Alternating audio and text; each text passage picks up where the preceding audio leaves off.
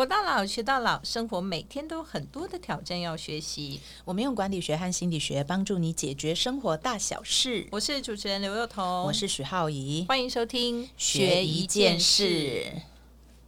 哎，我们今天呢要讲的这个是心理学的。好像几乎所有跟学心理的人或干嘛都会出类似的书，嗯，也没有，他其实是来自于美国一个心理学家。哦，真的吗？但是我怎么觉得好像现在这个事情是一个很风行哎，到处都会对，但是我好像不不太讲，真的。好啦，我们今天要讲的是关于情绪勒索，嗯，他最早是美国一个心理学家叫苏珊呐，然后就呃在大概二三十年前，那出了一本经典书籍叫做《情绪勒索》，然后里面呢提。提到了很多，我觉得呢是从美国文化来的，就是大家知道，其实美国的职场里面，他们的人际界限比较干净嘛。像我们可能，比如说成年之后，有时候还会跟父母住。可是，在美国，他可能就不太会有这样的状况。大部分你成年，你就会成家，然后就自己到外面去。所以在人际界限这么清楚的一个状况之下，如果说爸爸妈妈跟小孩说：“你如果不回来，我就怎样怎样”，他其实就违反了，就是在那个文化伦理下的一种人际界限的状况。他就变成有点拿这个结构去压迫。那呃，那个心理学家就发现，其实在美国的职场当中也有很多类似的状况。所以呢，这个大概在二三十年前的时候被发现的这个现象，然后。他到这几年的时候就被搬到台湾来，然后去发现，其实，在我们的呃成年的父母啊，呃成年的父母跟成年的子女，或者是就是年纪比较小的亲子之间，其实也出现了类似的状况。然后加上为什么这个在台湾会变这么红？因为那年呢发生了两件事，一件事就是林奕涵事件哦，对，一件事就是呃有了一部剧叫做《你的孩子不是你的孩子》。然后，因为这两个东西的出现，这两个作品的出现，加上刚好情绪勒索是那一年被呃引到台湾来，开始被看见之后，这三个议题扣在一起，所以大家就说，哎，那个谁谁谁的爸爸妈妈是情绪勒索，这个哦，就所以现在就很喜欢去讲说，对，比如说呃，在关系间的情绪勒索，嗯，对不对？对。那你觉得呢？你个人是怎么看这个议题？我个人是觉得这个名词是不存在的。那应该存在的是什么？你知道，那那个就是情绪勒索，开后来在台湾被讲了以后，就是有一阵子，那时候我出书的时候，如果在书展，那时候还有实体书展，我都遇过很多那种年纪大的妈妈爸爸，他们就会拿着他们亲手写的信，然后来我面前哭。他们就说，他们的小孩就跟他说：“你情绪勒索我，所以我要离家出走。”那我那时候在看这一阵子的时候，我就觉得说啊，大家对情绪勒索其实要有一个比较正确的认知，不然我觉得它变成很像在用这个名词在勒索，反而反勒索了别人。比如说，你今天你情侣吵架嘛，结果你突然转头跟他说：“你情绪勒索我。” 然后或者是说，现在很多的父母也不知道，说我这东西到底是不是管教，因为我的孩子到底管教、关心跟情绪勒索之间有什么关联？对，他就在我们的文化里面变成了很多的状况。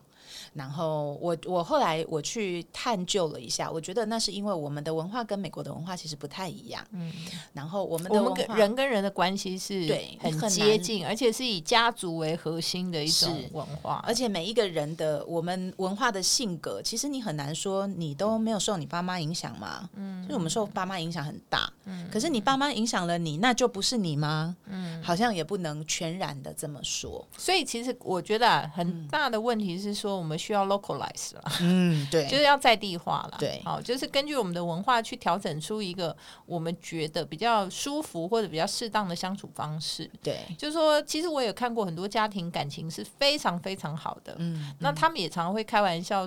的一些，或者是甚至是真心的哦，哈，就是说爱你哦，你爱我哦，他爱他哦，你都不回来哦，怎样？就说事实上，他们讲的非常自然，而且家族的关系也非常紧密。嗯，那我觉得他们彼此之间也不会特别的认为谁勒索了谁。嗯，对。然后或者是说，有人非常想念另外一个人，或者是认为认为全家族应该住在一起。那当然，有些人会觉得说这是对他人身自由的一种限制，哈，好像觉得你没有住在一起就违背了一些家族的那个承诺还是什么。对。但是坦白讲，也有那种家族很紧密在一起，觉得说这样对他们来讲是一件非常具有安全感，而且你知道感情非常好的事情。嗯。所以我觉得说说穿了还是一点呢，就是说情绪勒索只是个名词，但是真正必须要探究的是在关系之间啊，怎么样彼此之间能够做到一个就是。是，你知道，就是个性能够彼此怎么讲，就是要琢磨啦，就是要怎么样能够彼此合拍。就是如果他是你爱的人的话，你们是怎么样共同相处的？对，所以我觉得这样刚讲起来，我觉得如果大家觉得你遇到这样状况，你可能首先要判断的是，你真的处于这么重的状况吗？对，就还是说，其实人家只是 很哦，久久了想要说你要不要回家吃饭之类。就是呃，你刚刚讲，我想到，因为我女儿她是一个，她不太喜欢她进门的时候家里没有人。哦，所以呢，就是我记得有一次，就是孩子对你情绪勒索。对，你看他有一次，就是他九点晚上就是在学校夜自习回来，然后我那时候就在楼在找东西，然后我就没有在客厅等他。然后回来呢，然后我就发现他就闷闷的就不讲话。这个是超明显，然后我就跟他说：“你怎么？”他说：“我刚想说你们是被绑架了，然后或者是 就是什么怎样之类的。”他就会讲这种话。可是你问我说：“我觉得被情绪勒索吗？”没有，我觉得他好可爱哦。对呀，对，而且他就是把这件事情当成他跟你之间那种感情连接的一种慰藉，或者甚至是说这是他一个安全感的来源。对，所以我觉得前阵子其实那个蔡康永跟威尔史密斯都有出来讲这件事。他说怎么样的状况是，比如说。是情绪勒索，为什么这个名词它其实对我们很多人的情况其实不一定是那样？他说，因为情绪勒索，它其实某种程度就当我在说这个人在情绪勒索我的时候，其实我就走进一个位置，就是我是一个受害者。嗯，所以在各种情境里面，呃，可能比如说同样的状况，我我在我们家发生的事，可能在 B 家也发生这样的事。可是 B 家如果他有一个感觉是，他觉得因此他的权利或者是他的心情受到了损伤。那这件事情对他而言，可能就是一个勒索的状态。对，然后所以那个时候他们就在讲说，我们其实第一个要去思考的是说，我们是不是把自己推到了一个受害者的位置？受害者的意思就是，其实我对这个状况是无能为力的，就是我的主控权是交给别人的啦。就是说我被勒索嘛，意思就是说勒索我的人跟我之间是他在勒索我，对，所以我是受害人，他是加害人。嗯，那既然是这样子，我可能在。处于一个受害的状况之下，我是无力去挽回这件事，或者是改变我们之间的相处方式的。对，然后他就会无形当中，其实他就会让人给弱化。好，所以我觉得，呃，会有这应该是网友问的问题嘛？我觉得大家会有这个问题，可能就是他觉得在某一些的，尤其是比较亲近的关系当中，他觉得他的主控权不见了，嗯，然后他的能力被弱化了。那尤其如果在面对我们的父母，因为大家都知道，其实有很多人都常说爸妈是很难搞的。那如果遇到这种状况的话，那我们到底可以怎么处理？我觉得其实。在刚刚我们解释那个的事情，就是想要跟大家稍微理清一下，就是你是不是真的在那样情境里面？嗯，但是我想网友可能很多人在问的又是另外一种情况了哈，就是真正可能是那样的情境哦。那我觉得那样的情境呢，其实就是双面刃嘛，文化带来的就是一种你知道，呃，可能就是我们行塑这个社会的一种行为模式，但其实文化有的时候也会。加重某些根深蒂固的想法，如果超过了，可能就会超越大家能够负荷的极限。嗯，所以其实我觉得啦，我是不晓得浩宇怎么看，但是我个人认为我自己判断的方式是这样：，就是爱跟关爱跟关怀，其实有的时候是我们是为对方着想而出发的。嗯，但是情绪勒索常常都是由自己的角色，就是他比较顾虑的是我自己的感受。有没有有没有被满足？嗯，就比如说有一些父母亲，他其实在讲这些事情的时候，他不是为了小孩子，嗯，不是为了关爱他，或者是呃照顾他，或者是想要跟他，就是想要尊重他，不是他不是来自于这些，其实是这个父母自己缺乏了很多的安全感，或缺乏了很多的事情以后，他从自己未满足的那个角度去出发。那这样子，他所形成的很多要求，嗯，就会其实对孩子就造成了一个比较是，好像呃，小孩子会有觉得说，那是不是在文化上就是告诉我们孝顺这件事情？那孝顺是不是就一定要百依百顺？那在这百依百顺里面，他的很多要求其实已经超越了我。能够满足他的部分，那这个部分或许我觉得就是有很多值得商讨的空间。嗯嗯。但是换句话说，就如果跟我们刚刚的理论接起来，就说其实你也不会是个受害者。嗯。当你觉察了这个环境或者是这件事情的不平等的时候，你事实上应该站出来为自己做抉择。嗯，你你讲这个，因为呃前阵子我课堂上的学生报告刚好就是报告情绪勒索，然后。他呃跟爸妈之间的情绪勒索，那他们就举一个例子，就直接放那个你的孩子不是你的孩子，你看过吗？对，我其实没有看全部，但他们就放了，其中有一部叫《妈妈遥控器》，嗯。那他那个背景就是在讲说，就是妈妈手上有一个遥控器，我可以把你的时间倒回去，嗯。所以如果你不听我的话，我就可以让我把你今天消掉，重新开始，超惊悚的耶！就比方说，就是哎、我看到我儿子就是跟一个女生怎么在图书馆，我觉得他是年轻，不可以谈恋爱。对，那你如果不听我的话，是不是你以后还要再去？那我就把你逆转。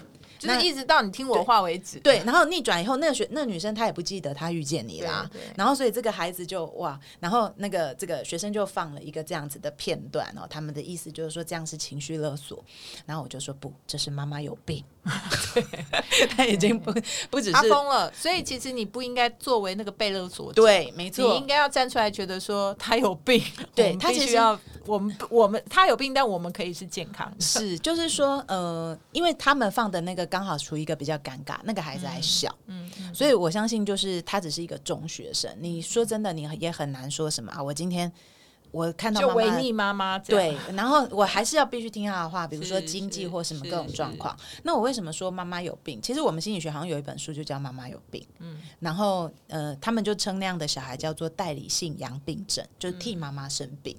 所以如果你感觉到的其实不是勒索，反正勒索会让你自己无能嘛。对，可是你如果感觉到是妈妈生病了，其实不管她缺安全感缺的多严重，她想控制你，其实某种程度都是因为她心里生病了。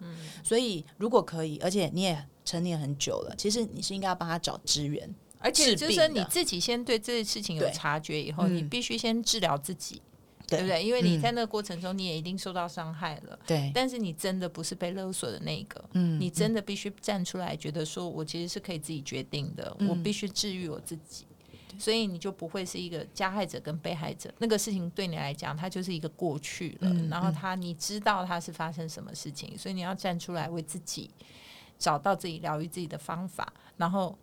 可能要进一步的帮你生病的妈妈找外援，对啊，然后呃，我我觉得还是有会有很多人就讲说，可是我就没有办法处理这样的状况，就可能说我知道他有病，可是他可能不想去看医生，而且他就这样对待我。对他就是这样对待我。那我觉得美国说实在，那个呃苏珊那个心理学家，他的书里面其实提了一个我觉得很好用的，就是你怎么去处理这个情境的方法。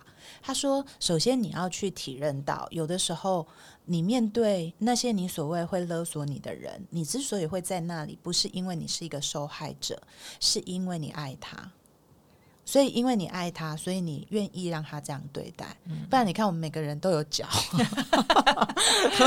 我有能力赚钱的时候，我不就跑出去了？是我一定忍忍忍。以前我还小，可是到现在，大家有能力在网络上请我们谈这个问题，表示其实你有能力跑了。嗯，而且你有能力发声，对你有很能力发声，所以其实如果可以的话，你其实是随时可以，你真的不爽，你就可以以离开。他绝对不会单纯的说你只是一个被害者，你一定是因为有某些因素，可能是因为你爱他的因素。对，然后所以你被牵绊住，所以他就提了一个我我个人非常喜欢的概念，他说我们人要有意识的让步，嗯，就是说有很多时候，比如说我就是不想要按照你讲那样做，可是有什么有些时候我会这样做，比如说我以前听过有女生说，哦，她坐月子的时候。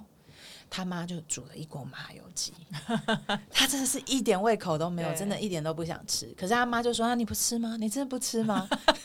就是一直来问，对，就一直不吃，然后他就只好就忍着那个想吐的感觉，他就把那整个吃下去以后，他就自己到外面去吐，然后他就觉得他自己很狼狈，为什么我要吃？所以他马上就觉得他被勒 索。对，他就觉得他被勒索。可是其实就是他背后的原因是什么？是因为我爱他，所以我不忍他伤心，所以我吃嘛。而且他也觉得说，我今天跟我妈妈的关系，在这件事情上面，嗯，我是希望让他觉得满足的、开心的，因为我知道我妈妈她其实，在某种程度出发点是为我好，嗯她并不是为了她自己没有满足什么，对，所以这时候可能就像刚刚浩宇讲，你可以做出选择性的让步。对，可是选择性的让步，他的意思就是不要全让啊。对啦，那而且最重要的是说，你的心理知道加让步，你不是被欺负，对你是主动的选择你让步，对，你主动的关爱了他，你 主动的给他机会，让他觉得说他很开心。所以事实上，这时候其实你受的伤害就不会那么大。嗯，而且你反而变成一个，其实你有能力去。抚育别人，而且给予的人，对，就比如说你其实可以不要整桶都喝下去，可以吃一块，假装吃一吃就好了。就是上有政策，下有对策，对。所以其实人跟人之间的关系是很微妙的。就是如果说我们就是用好像非常负面的字眼去形容所有的事情的时候，对，那它就是二分法，一个就是坏人，一个是好人，一个是加害者，一个受害者。那在这种情况下，其实，在爱这这个关系里面。彼此之间是很难，你知道，就是很难论出一个就是是非是非对错。那所以他其实某种程度就是说，如果我们愿意。改变看事情的角度，嗯，那么也并不是说他就不叫勒索，而是说这个勒索对你来说，或者对任何一个人来说，他到底是处于一个什么样的境地，而你又是可以主动，还是你只能被动的选择被勒索？这个其实我觉得，在孩子年代的时候，或许你真的是没有能力，嗯，但当你开始有了自己的能力，开始有意识，能够疗愈自己的时候，我觉得你知道，就是说你应该做出判断来，对。不过我很好奇，那你们管理学也处理这种问题吗？我觉得应该管理学上面，或者说你在很多所谓呃跟别人的相处模式里面，嗯，你是比较不会说，嗯，怎么讲，就是你会比较理智型的去判断，所以比较不会有所谓的叫做呃，你就觉得你是个受害者，对不对？好，但是事实上在公司里面，你还是有常常看到那种受气包，对。有没有？嗯，就受气包啊，因为他就觉得说他好像被全公司的人勒索，嗯，有没有？大家就觉得哦，你好棒啊，你好会做啊，你很厉害，你好可爱，有没有你真是不行。想到便利贴女孩，对，然后结果就把所有工作推给他，这样，然后。然后他就很默默的做这样，然后呢？但是大家有没有想，我们就把这个情况套入刚刚我们讲那个关系之间。第一，你是不是应该也是很想被人家肯定，所以你才一直做？你也是有脚有手的啊，是不是啊？所以这是第一个，你要先察觉自己的。状态是什么？嗯，第二个，你可能是为权势所迫，就是说大家都比你大，你只是一个就是让小菜鸟。打你烤鸡，对你没办法，你必须在这时候在权势上需要做忍让。好，那来了，就是刚刚那个浩一讲的。就说你真的是那个被害者吗？嗯，如果你只愿意做被害者，那你一辈子都是被害者。嗯，但是如果你愿意换个想法，就是我是选择性让步。为什么？因为我现在刚进公司啊，我资历不够啊，我必须要有这个工作糊口饭吃啊。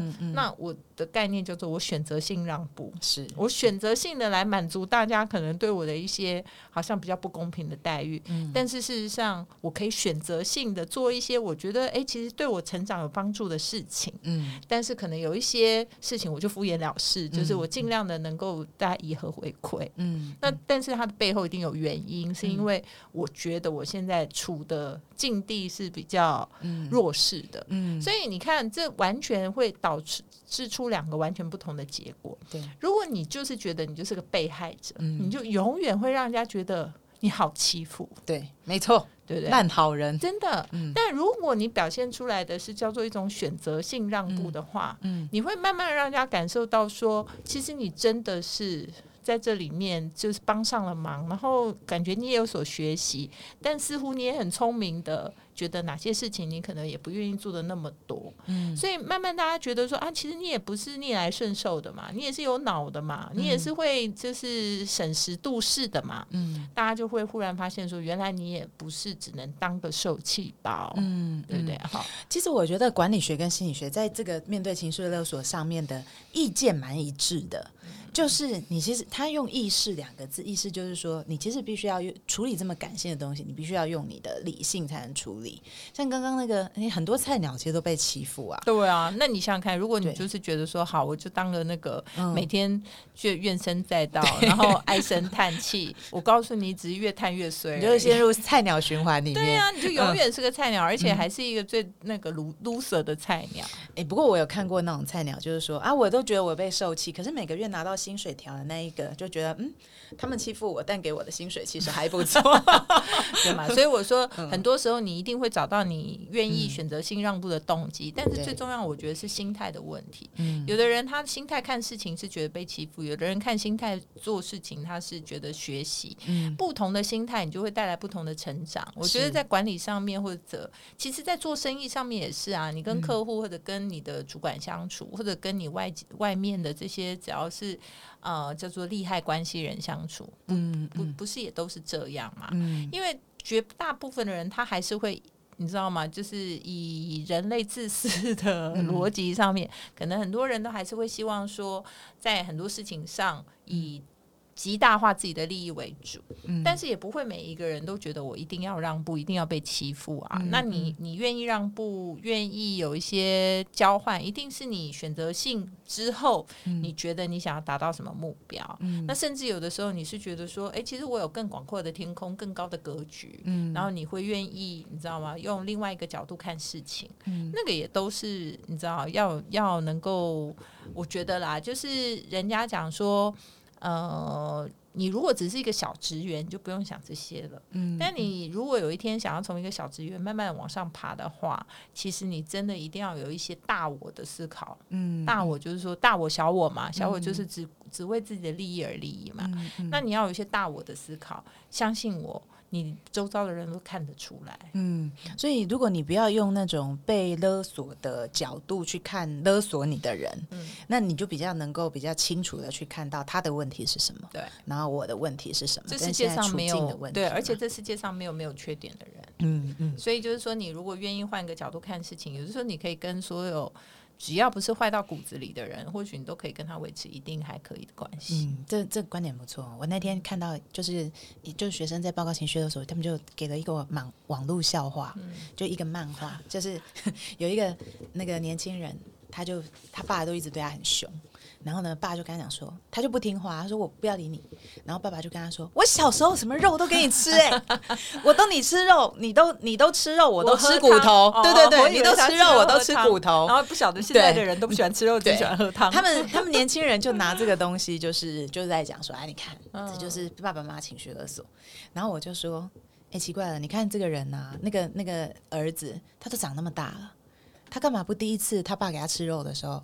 他就回他爸说：“我不喜欢吃肉。”哦，那个漫画那个笑话后面就是他爸说：“我从小都肉给你吃，我自己都吃骨头。”然后他就回他爸说：“可是我不喜欢吃肉。”是自己在心里面想这样子。对对，我懂。对，然后我就想说，那为什么你不要再早一点的时候就告诉你爸说，其实我不喜欢吃肉，然后你吃肉，我吃骨头。对，就是你会发现，如果我们心态没有转的话，你就会做很多其实你自以为很受苦的事情。对啊，就 mindset 嘛。所以我的意思说，就是看事情的观点跟你那个，而且大家千万不要小看这种只是一个想法的不同，或者看事情角度的不同，它完全就影响你的人生。因为你怎么设定自己的角色，你就会变成那个角色。没错，你觉得你自己是一个可以掌握自己的人，那你就会是可以掌握自己的人。你觉得你是一个受害者，你就永远会是个受害者。嗯，这个是很很奇特的事情，就是你认为你自己是谁，他你就会变成谁。对，然后你认为你自己是很好的人，比较不容易那么快实现。但你如果认为你自己是一个、